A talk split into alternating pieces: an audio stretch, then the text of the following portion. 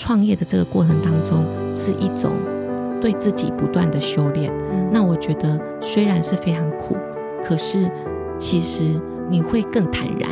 我想要活出属于露比无茶的样子。嗯，欢迎来到进击的人生，我是 Dr. Selina，我是崔咪。崔咪的病情越来越严重，你的声音越来越诡异了。我现在是，但是还是很好听啦，嗯，人好好哦。好，今天呢这一集呢，我们非常开心，还是请到我们的好朋友，就是 Ruby 来跟我们继续的分享，就是女生创业的一些准备这样子。然后我们欢迎 Ruby，欢迎大家好。上一集 Ruby 我们把 Ruby 逼哭了，对啊，希望今天不要再哭了。没有，其实但是我觉得那一集这其实是我觉得是非常的有力量的，所以我我觉得听了那一集的呃听众已经收获很多这样子。然后，然后我想要问 Ruby 啊，就是说，呃，因为台湾呃女生有一个调查，就是百分之九十女生都想创业，对。然后很多女生创业，比如说想要开早餐店、咖啡店、开花店，甚至做网拍，对。那可是我觉得，其实创业在台湾创业，其实有一个调查，就是创业成功的比例应该不到十趴以上。不是，不是说那什么开开业前五年就是一趴。对，就是可以撑过五年的，就剩下一趴了。对，所以意思是说，开在台湾创业成功其实是门槛很高，也很难。嗯，嗯好，所以我们这一集就是想说，既然如果你还是很想创业，嗯，那创业前你到底要该有什么样的一个身心灵的准备？嗯，那我觉得这是很重要的。嗯，所以我们要来问 Ruby，就是说你自己也创业很多年嘛，然后。其实也跌跌撞撞很多嘛，对，然后身边都是女创业家，对不对？对，真的，我的朋友都是各式各样的问题都有遇经历过，对不对？对。然后就是说，想要就是说，如果她这个女生，假设我们很简单说，这个女生她想要创业，开一个早餐店或是开一个咖啡店，好，她之前要做什么准备？因为这应该是大家都很想做的，都想要知道。或开服装店，就是嗯，对。对我觉得就是要在事前要先想，你要创业，嗯。是为了什么？因为很多人创业其实是为了，就是怎么说，他想要当老板娘。很多人是向往这个角色，老板娘三个字，对，向往这个角色，真的吗？对，我从来不会想要当老板娘哎，或是有的人想创业，是因为他想要有一个自己的。空间或是场域，例如说开咖啡厅，他会觉得说有一个可以自己主导的空间或领域。对，对我觉得这个也是一种。那嗯，但是我自己发现，就是在我身边，嗯，创业真的到最后可以维持下去的，通常都是走投无路的，就是 没有退路了，没有退路，真的没有退路，或是他其实。他不是有一个梦想，但是他是没有其他可以做的了，哦、就是他是他是没有选择了，show hand 的这样子，就是他已经全部投注在这一个事情上面，嗯、而不是想要变得更好。嗯、我觉得很多时候这两个的那种力度是完全不一样的。嗯、对，那我自己呃。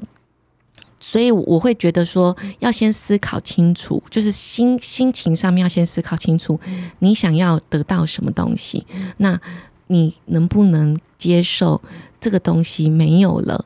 如果这个东西没有了，你就一无所有，那你是不是会百分百？一定会尽全力的去做，嗯，但是我觉得每个人都是非常有才华、有能力的，所以如果你是抱持的百分百尽全力去做，那我觉得成功几率就会非常非常的高。所以我反而不会觉得说啊，你要先去做什么市场调查或是什么，而且这是第一个。那第二个就是我刚刚讲到，很多人会说你要先去做市场调查，你要先去。花大钱去设计一个 logo，你要有识别度，你要做 segmentation，你要做 TA 定位之类的。但是事实上，我会觉得创业，因为毕竟你完全没有不知道，除非你已经对这个产业非常非常熟悉，所以你才可以去做这些事情。但是很多时候，我们创业都是。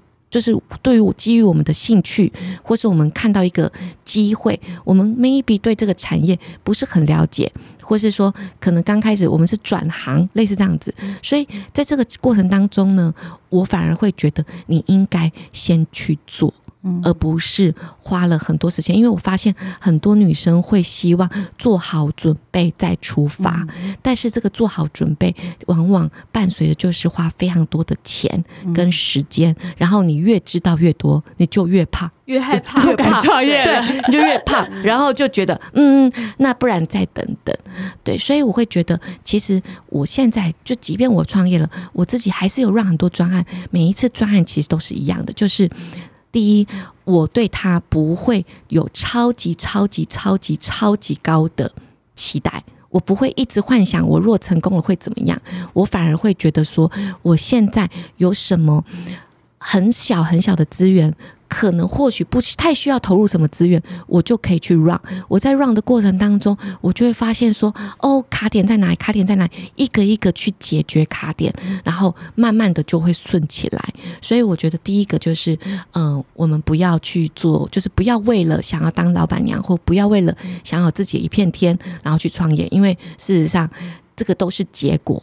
但是我们其实为了这个结果去做的时候，其实我们。呃，可能没有办法施展全力。那第二个就是，我们不要在事前做超级多或过分多的准备，反而是应该是及时的踏出第一步，然后再快速。我觉得问题是你有没有办法反映市场，然后比市场更快速的去优化你整个创业的过那个计划。我觉得这个才是呃重点。对，嗯，那。女生的话，她如何要评估就是适合自己的创业项目，跟什么时候进场的时机是比较好的？哦，其实我觉得就是第一个就是看你有多少钱嘛。所以第一个像为什么我会做，嗯，对不起，为什么我会做女装？为什么会从网络开始做，因为我根本没有钱开店啊，对，所以其实它都会有一些呃适合你的原因，例如说我可能就是没有资本，所以我想要从低资本的地方开始去做。那从低资本的地方开始去做，不代表你不能把它做得很大，所以我会觉得，其实你会去评估你有的呃资源，就是你的。金钱跟你的时间，还有你的关系，就是你的人脉，这三个部分是你可以先从初期的时候先去考量自己适不适合去做呃一个行业或是一个产业。对，但是我反而会觉得说，很多人都会这样说啊，就是 就是你们会听到我们商管都会说教策略，对不对？很多人都会说叫教策略。那老实说，其实嗯。一个好的策略真的会成功吗？不一定，因为你没有执行，对对不对？但是一个 OK 的策略会不会让你成功？会，因为你执行的非常好。所以我觉得不一定要找到第一名的策略，但是我们要做到第一名的执行。第一名的执行才，你随便什么策略，你只要做到第一名的执行，你就一定有你的一片天。对，不会就是在这个市场里面。有太多的机会了，所以不是要找到最好的那个机会，而是要把你现在手上的这个机会做到最好，那这个市场就会有你的一片天。嗯，我觉得我想到最近我看的一本书，就它就是在养成习惯这件事情上面，啊、其实我会觉得跟今天这个话题其实有契合，就是很多人会觉得说。譬如说，我今天我要创业，他就想得很远，嗯、想得很美好，但他没有往前去推想，说我可能前面应该要开始做，对而且开始做是怎么样做呢？你应该要把这个计划变成是最简单的、的最简单的事情。嗯、譬如说，嗯，我先花个三千块，先批货，然后来卖看看好了。这件事情是简单的。可是如果你一下子想说，我要花三十万来买。就是买进再卖出，你就会觉得我要找最好的模特。对，我要找最好的模特，我要都要最好的。对，你第一次下去，你就会觉得你很容易会觉得得失心太重。对，而且你因为你第一次就是，例如说你有一百万好了，你先花三万，你可以尝试三十次；你花三十万，你只能尝试三次。对，那你尝试三次，你有把握这三次就一定会修到对的吗？搞不好 maybe 它不是。模特的问题，maybe 是你做图的问题，maybe 是你价格带选择的问题，maybe 是你广告投放的问题，所以它有非常多的面向。但是我觉得刚开始的创业家，他往往只看到产品本身，他没有看到后后面庞大的很多有的没有的事情。例如说，你品管可能不好，你再怎么便宜都不会好。所以有非常多的后续。所以我会建议，就是要创业的人在初期不要梦幻。就是先刻苦的去做。对，然后很多创业就例如说，呃，本来就是像我自己是比较属于比较可怜，就是比较穷的，就是我会自己去做。嗯、但是有的人是可能家里给他呃一笔一笔钱，一笔钱让他去磨练看看，那这时候他就会觉得说啊，我没有准备好，所以我想要去找一个很贵的人。来盖的我，嗯，对，那他这个很贵人，因为他之前在很贵的公司，很贵的公司用很贵的系统，对，用很贵的人，用很贵的团队，所以一来整个团队就噗跑进来了，嗯、所以这时候你的资金跟你的你的这个 turn 你的那个 burn rate，就是你的这个资金烧的时间就会可能，你原本想要三年可以做完这件事情，马上变成三个月、六个月，对啊，就。Fail 了，对，对，所以我觉得是是类似这样子，嗯哼。而且我觉得，其实现在当板娘啊，其实真的要十项全能呢。如果比如说做 网拍这件事情，其实像 Ruby 这样子，从无慢慢的自己做做做做做到最大，其实真的是最好的，因为你真的什么都会。譬如说，每个面向都懂。对，今天如果你的公司任何一个突然的什么人离职了，你还可以去做后援，你不会觉得很慌张。对，没错，就像是这样上一集我讲到，就是公司现在一个人，我也觉得嗯好累哦，不然就自己做吧，这样子就你也。不会慌张，因为就那在那时候，你觉得嗯，就是就是这样，就刚好而已。嗯、对对，嗯哼。那我想要再问一下哈，就是说，呃。在这个整个的女生，如果在创业的整个的过程当中啊，除了家人的一些 support 之外，就是社会上或是政府啊，有没有一些相关的资源或是课程，她是可以去学习的？有啊，其实我那时候其实蛮善用那个，嗯、呃，什么政府的辅导资源。哦、那政府辅导资源啊，老实说，我都不会用在行销上面，我反而都用在。会计上面，或是财务上面，哦、因为那时候我们就对于财务完全不了解嘛，嗯、所以我我其实第一次就是申请那个政府的专案，嗯、是让那个财务老师来教我们从借贷是什么，哦、然后然后还有就是很有趣，就是说进货，他我们就把很多的 situation 告诉他说进货，然后他就就是一个一个会计科目是什么，借什么贷什么，然后嗯销货借什么贷什么，嗯。转账给厂商，类似这样，我们就把很多的那个 scenario，就把很多的情境写下来，然后老师在旁边写借什么贷什么，然后我们的会计也不是那时候真的完全不是会计，就是在这个上课，就是我妹妹啊，在这个过程当中 就让上课，然后我们就开始慢慢的自己用自己的方法。做了第一套的流水账，那有了流水账之后，其实你去管控很多事情就会变得比较清楚。不然你以前就会茫茫然的觉得，怎么钱不是月初的时候来的时候，嗯，月中的时候又全部都没了。类似那概念，就是月初领到货款的时候，月 月月中又全部都没有了。就是你自己觉得是一个是一个自动转账机，对，所以你会发现说你自己不懂。所以我会觉得说，呃，一些 fundamental 的事情，例如说，呃，会计啊。财务啊，嗯、这种东西其实它是在任何产业它都会需要的。嗯、那我觉得在创业的初期，第一天 day one，尽量就应该要有会计的概念，因为这个才会让你就是做事情就是有一个方向跟准则，你可以知道你自己现在在什么样的状况，而不是做的很有成就感，嗯、但是账户好像钱一直变少，嗯、对对对，赚钱，对对对，对啊、嗯嗯嗯嗯。所以这个是我第一个，那第二个就是像我上一集有讲到，我是那种嗯五千块创业嘛，所以我就一下就没钱了。所以刚开始当然是可以跟家人借钱。那我这边也要跟大家分享一个概念，就是家人的钱永远都是最贵的。嗯，就是我自己概念是，嗯，可能我自己的心情也是这样吧，我不想要成为家里的一个负担，而且我觉得。家人没有必要 support 你创业，他他没有，他其实没有这个义务，也没有必要去做这件事情。所以我觉得跟家人借钱，也跟朋友借钱是一模一样的概念，叫做救救急不救穷。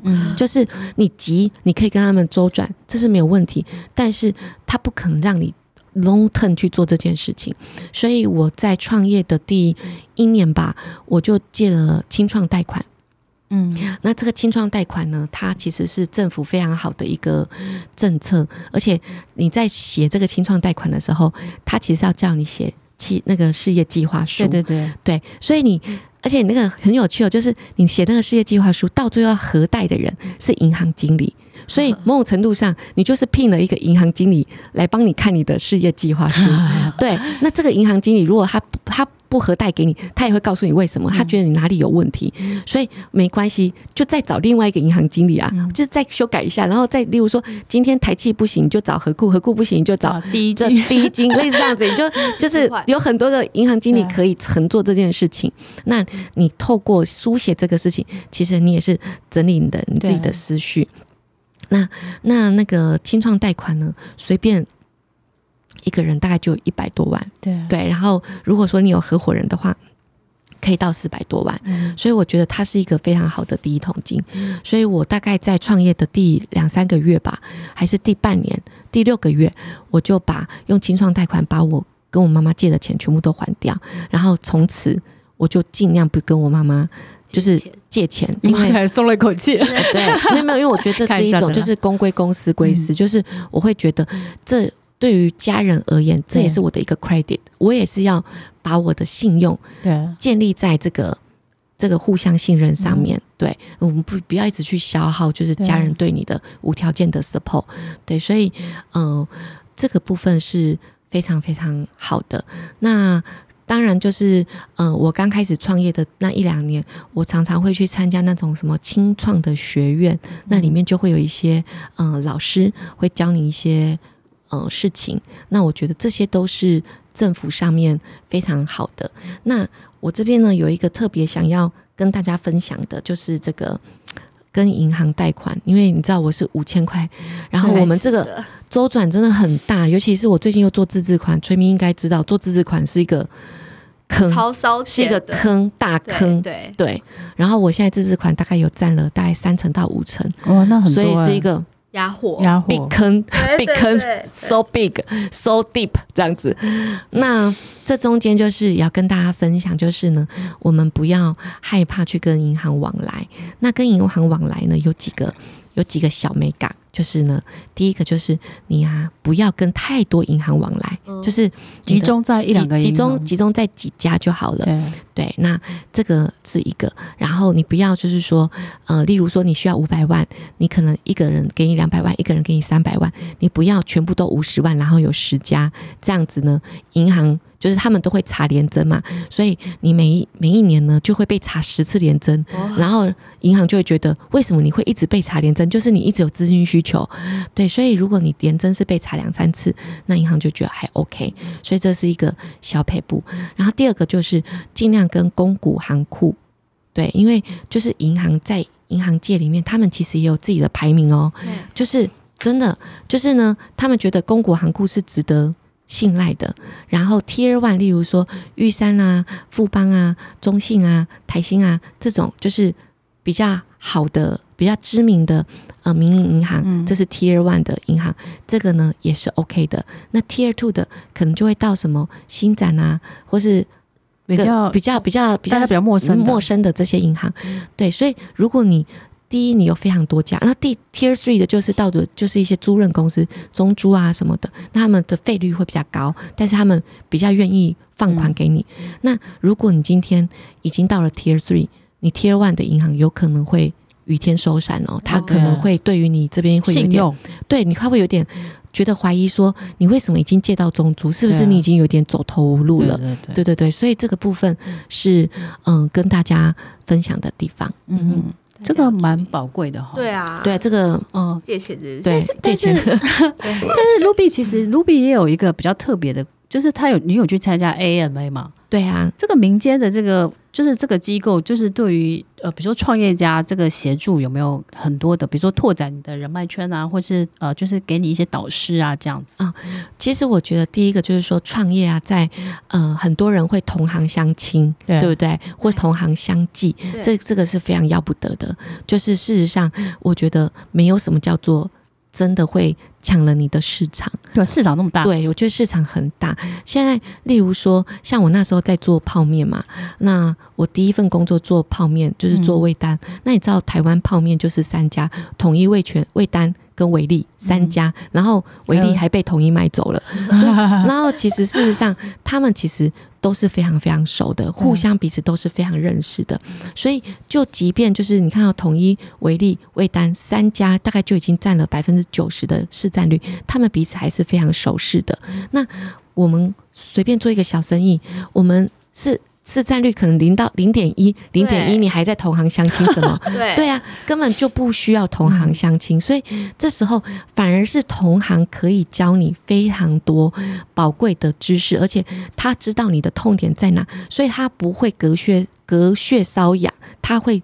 帮助你，所以例如说，我觉得第一个，呃，我加入的一个组织，反而不是那种协会，不是那种公部门，也不是 AMA，是一群电商老板。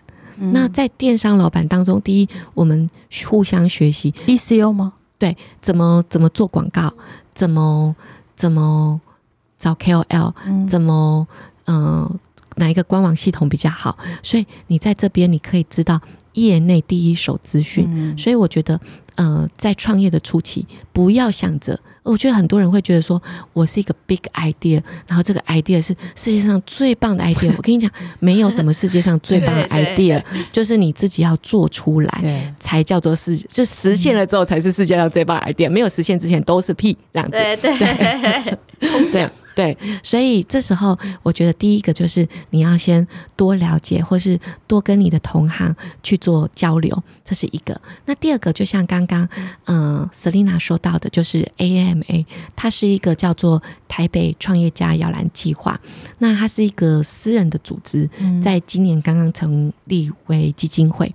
对，那在这边呢，我觉得印象非常深刻。现在也是 AMA 的这个招生期啊，四月就是一个招生期。啊啊、那我在这边也跟大家分享，事实上为什么那时候会去参加 AMA，是因为四呃四年前吧，我癌症被诊断转移啊，嗯、对，然后我觉得好。好难过，就是因为我的癌症不太容易转移，我是一个比较安定的癌症。那我就想说，哇，转移那时候医生就跟我说，嗯、呃，你要开始准备做，就是做很多的手续，因为你要去开始申请，你要做很多 record，要去申请标靶治疗的时候才容易过，因为标靶治疗那个一年都要两百万的药费，所以你要做很多资料，代表说你是一个积极向上的人，然后健保才会给你给付这个。那我那时候就是一直在做这些，所以我觉得有点沮丧。那之前第一上一集的时候有讲到，为什么我想要创业，是因为我想要念 MBA 嘛。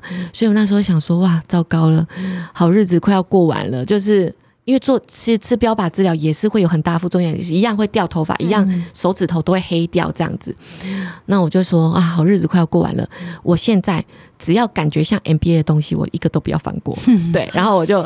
参加了非常多，例如说商周有一个 CEO 学院，嗯、然后正大有一个叫创业主班，然后 AMA，我三个在同一年全部申请，全部一起上，然后就是想要抓住我人生青春的尾巴，抓住对，抓住。抓住人生，不要让人生就是有有遗憾，对，然后就就进去了。那进去了之后呢，我跟大家分享是一个非常非常大的、很剧烈的 surprise，嗯。就是我才发现，原来真的愿意可以改变世界的人，他们都真心的相信着自己可以改变世界。那我呢，是想要赚钱的人。原来我们是截然的不同。就是在 AMA 里面的创业家，他们是更有自信的。他们是觉得他们可以影响台湾，影响世界。对，我只想要。过得好，养活我儿子，嗯、类似这样子的概念。所以，我在这个过程当中，其实，在 AMA 刚开始进去的时候，也就是像我上一集有讲到，就是在那个公主的这个纠葛的时候，嗯、我其实讲的时候我都不敢讲。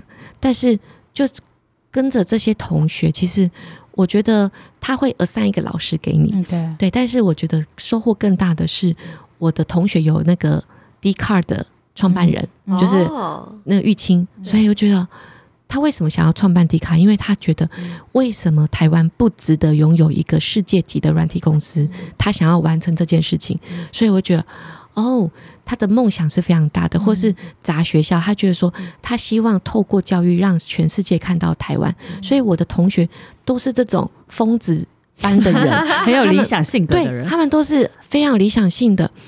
那我才一直在思考说，一件衣服。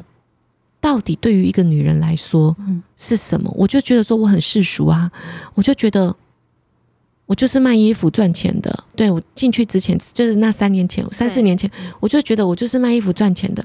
所以被被他们逼的，你知道吗？我想说，为什么你们都会这么有？为什么都没有？然后我还觉得那时候刚刚开始去的时候，每天压力都非常大，因为觉得自己好像跟他们不一样。然后，其实真的是毕业了之后，这我这个问题一直没有解决，我一直困扰着我自己，大概两三年。那毕业了，从 AMA 毕业之后，我突然有一天，我老公跟我讲了一个故事，我突然发现啊、哦，就是这样。他说呢，他小时候过年的时候都要把压岁钱全部都存起来，为什么？因为过完年之后，Michael Jordan 的新款就要出来了，然后出来了之后呢，他就要去买最好的 Michael Jordan 的鞋子，然后买了之后呢，他就觉得他可以。跳得高，飞得高，他可以抄截，他可以，他可以抢篮板，所以我就发现说，对啊，一个 Michael Jordan 的鞋子，对于一个年轻的男生来说，就是一个一个一个武器，一个有点像是外用立即的维他命，你知道吗？就是补充能量，energy，嗯，爆表那种概念，就吃了变绿巨人，对对对对对对，就是很立即的一个效应。那我就发现说，对，其实服装也是一样，你今天心情不好，你穿上一个你自己觉得。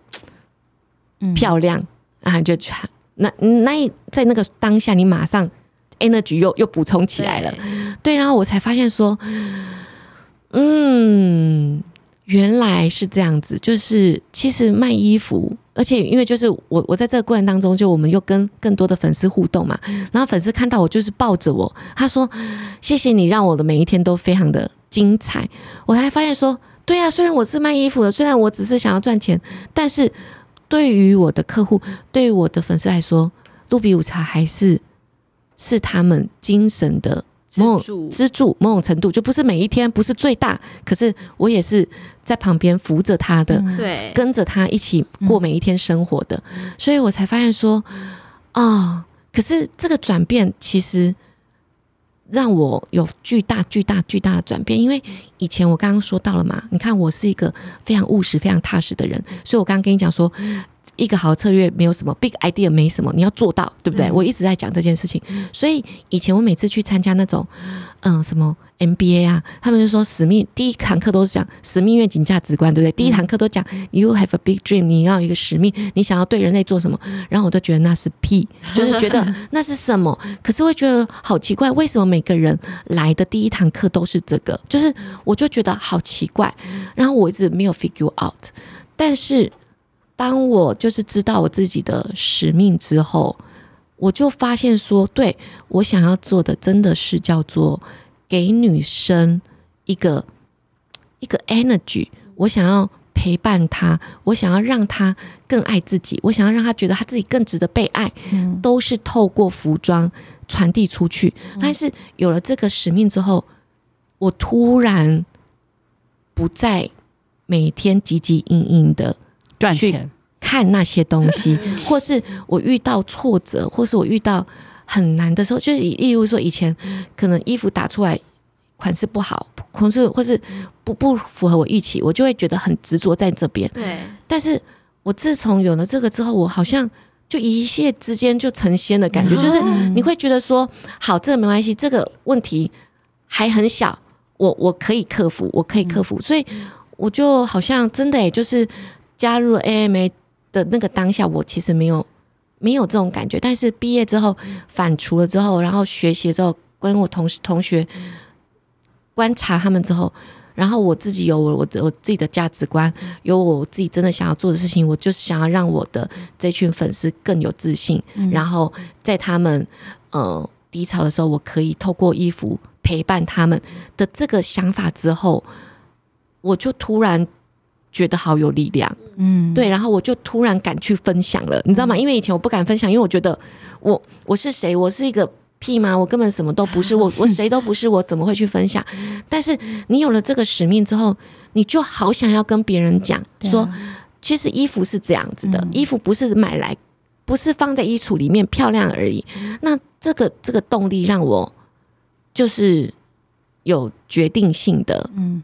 嗯，在经营上面的改变，所以我会觉得，其实一个要创业的人，第一个，你当然透过跟同行去切磋，然后让你更了解这个业态，这是当然在你营运上面、daily 上面，你会得到一个很好的进步。但是呢，如果你有一些导师，你有一些 mentor，然后他可以给你一些想法，或是他可以引导你了解你做这件事情。的，我觉得每一件事情都有它的意义。对啊，对，就算开一个咖啡店，它也是一种熟悉的味道，或是它就是一个可以嘘沉浸的一段时间。就它每一个产业都有它必然的意义。但是如果你可以透过这些组织，或是有一些朋友，然后让你思考的更清楚，你知道你自己真正扮演的角色是什么。其实你在面对挫折。的过程当中，像 COVID-19 其实也影响到了我公司非常多，但是我的心情是非常的平稳的，因为我会觉得说，现在这都是一时的，我要做到的是在更更后面的，对，所以我觉得这个是，嗯、呃，我很深刻的感觉到，我透过 AMA，然后让我感受到，嗯、呃，我更加的勇敢，跟更加的有力量。嗯嗯，这个感觉很棒哈。对啊，感觉要去上一下。对，可以可以可以，推荐大家去，真的很棒。哎，我可是我觉得他刚刚露比讲，我有一段我很认同，就是他在讲，就是其实就像是我，其实我最大的改变应该是我环游世界回来。对。然后我觉得有时候你看的越多的时候，你求的越少。对。然后你就明白你以后活着的价值，可能就我就觉得我以后只做两件事，一件事可以帮助别人事，一件事可以。自己开心的事，嗯，然后教人家投资理财这件事就是，嗯，所以我觉得其实有时候你找到你自己一个就是努力的一个方向，方向，嗯，其实你就很有力量，对，对不对？对，然后你就可以，而且因为你想要做的其实不只是变有钱这件事，你会想要去影响更多人，对，然后帮助更多人，会改变更多人，对，所以我就从想要卖衣服这件事情变成透过卖衣服，嗯。想要让他们更有力量，对，帮助别人，帮助别人，对对对，然后更有自信了，对对。那我就在想说，我要怎么做？所以我就其实我现在这两年来，我都给自己一个目标，就我想要活出属于露比午茶的样子。嗯，就是我想要活出，就是只是靠衣服呈现，我觉得已经不够。对，我想要透过我个人，嗯就是活出让粉丝们。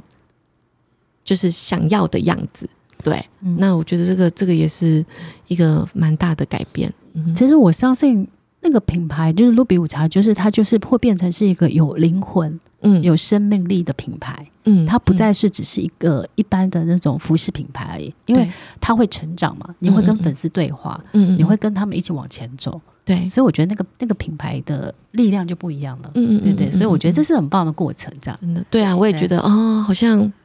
又长大一点，停车场又往上一停，对，停车场太开开到底了。对对对对对。那我有点蛮好奇的，就是因为 Ruby 你在创业的时候是有跟老公一起吗？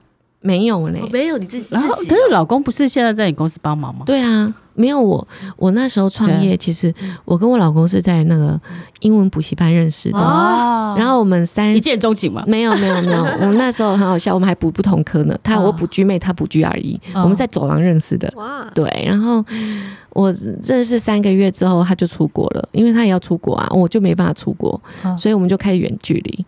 对，然后他回来了之后，他就去银行上班，所以我刚刚那些没讲，都是他告诉我的，因为他就是授信的人员，他就是在银行去就是放款的人，所以他告诉我说，你一定要怎样怎样怎样，你一定要怎样怎样怎样，所以我觉得我在这方面在前前期有就是有有贵人相助，对，那所以我们他一直到了我创业第八年吧，他才回来，所以他也才回来一年多，做财务长吗？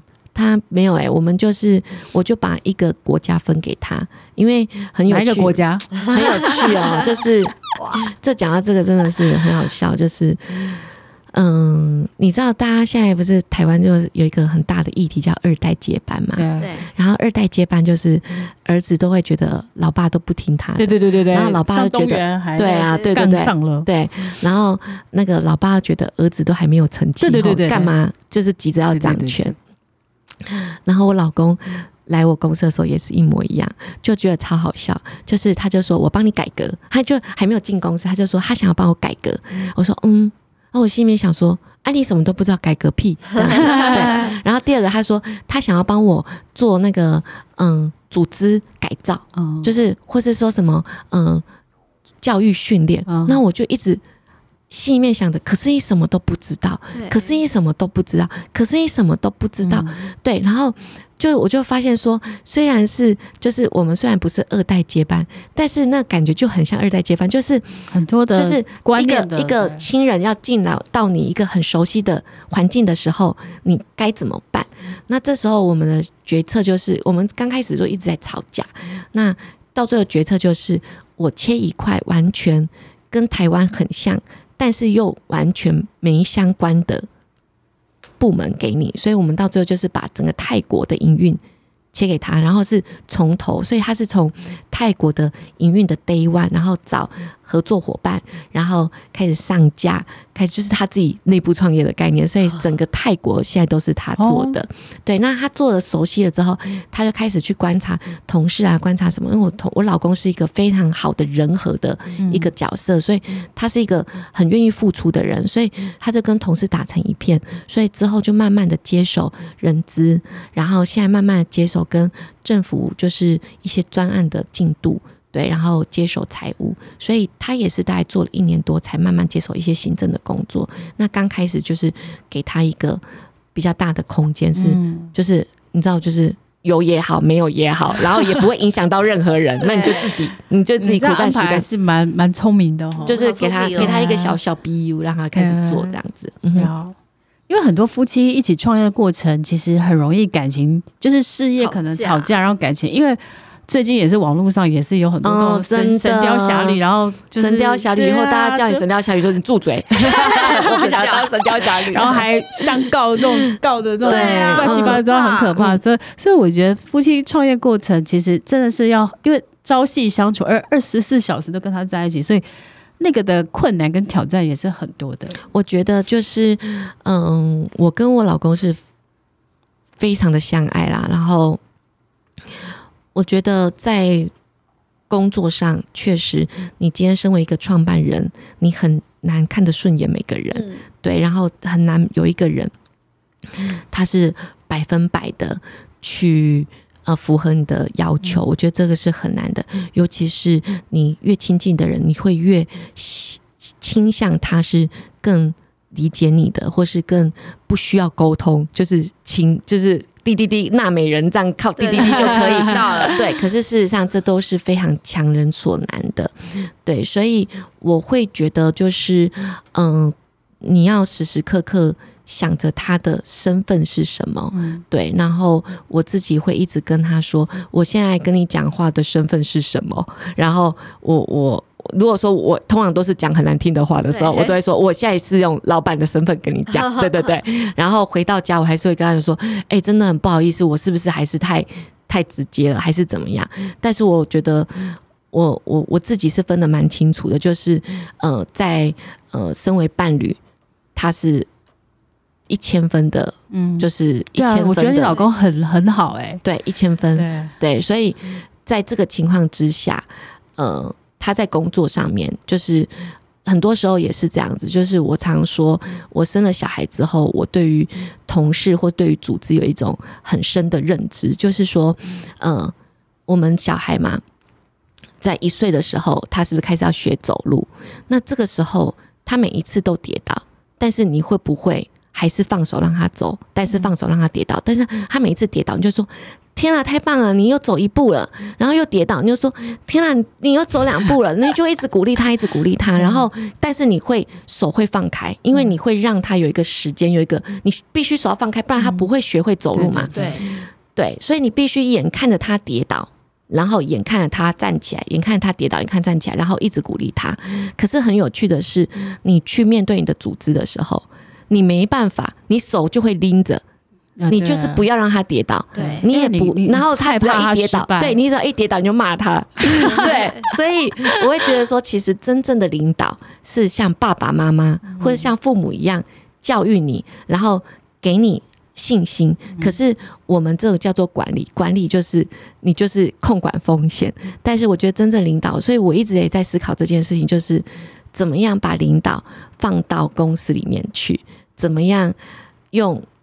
教育小孩的这种心情，所以有些时候就是同事他就是眼看就是会 fail，我就说你会 fail，你要你要 fail 吗？他说我要，我说好，你去，对，但是不要不要太长，或是呃规模可以缩小一点嘛，我 我这样哦，他心会痛，对，肉痛，然后他们就会去试，所以我觉得在这个过程当中，同事会比较有，就是有有开心一点。那我觉得给我的呃先生也是一样，就是呃。他就是，虽然他是你的先生，可是他也不之前也不是在你这个产业里面，啊、所以你还是要教育训练，你还是要沟通，你还是要把他当伙伴这样子去经营，而不是觉得说你不是应该就要懂吗？你怎么都不懂呢？对，对我觉得这个是过度的浪漫了，就是不太可能他马上就会懂。嗯嗯，对。那最后呢，我想再问一下，就是。呃，就是 Ruby，你自己觉得这个整个这个创业的这个过程当中，嗯、让你学会的事情是什么？就是我们今天总结，就是 学会的事情有太多，我觉得这很像修炼哎、欸，就是真的真的很像修炼哎、欸。对，那我觉得应该是收放收放的这个这个艺术吧，嗯、就是觉得说，刚刚讲到了嘛，就是说，嗯，什么时候你要。Go deeply，就是像我今天分享了一个文章，就是那个 Elon Musk，他说他其实是每一个细节他都要，他说他是奈米级经理人，就是他是要深入到非常非常非常的细，对。但是怎么样？有些时候你要跳脱出来，你要去呼吁一个遥不可及，可能现在看起来有一点有趣又好笑，就是。可能大家不相信你的一个梦想或使命，嗯、所以这个收放之间，对，怎么样去用？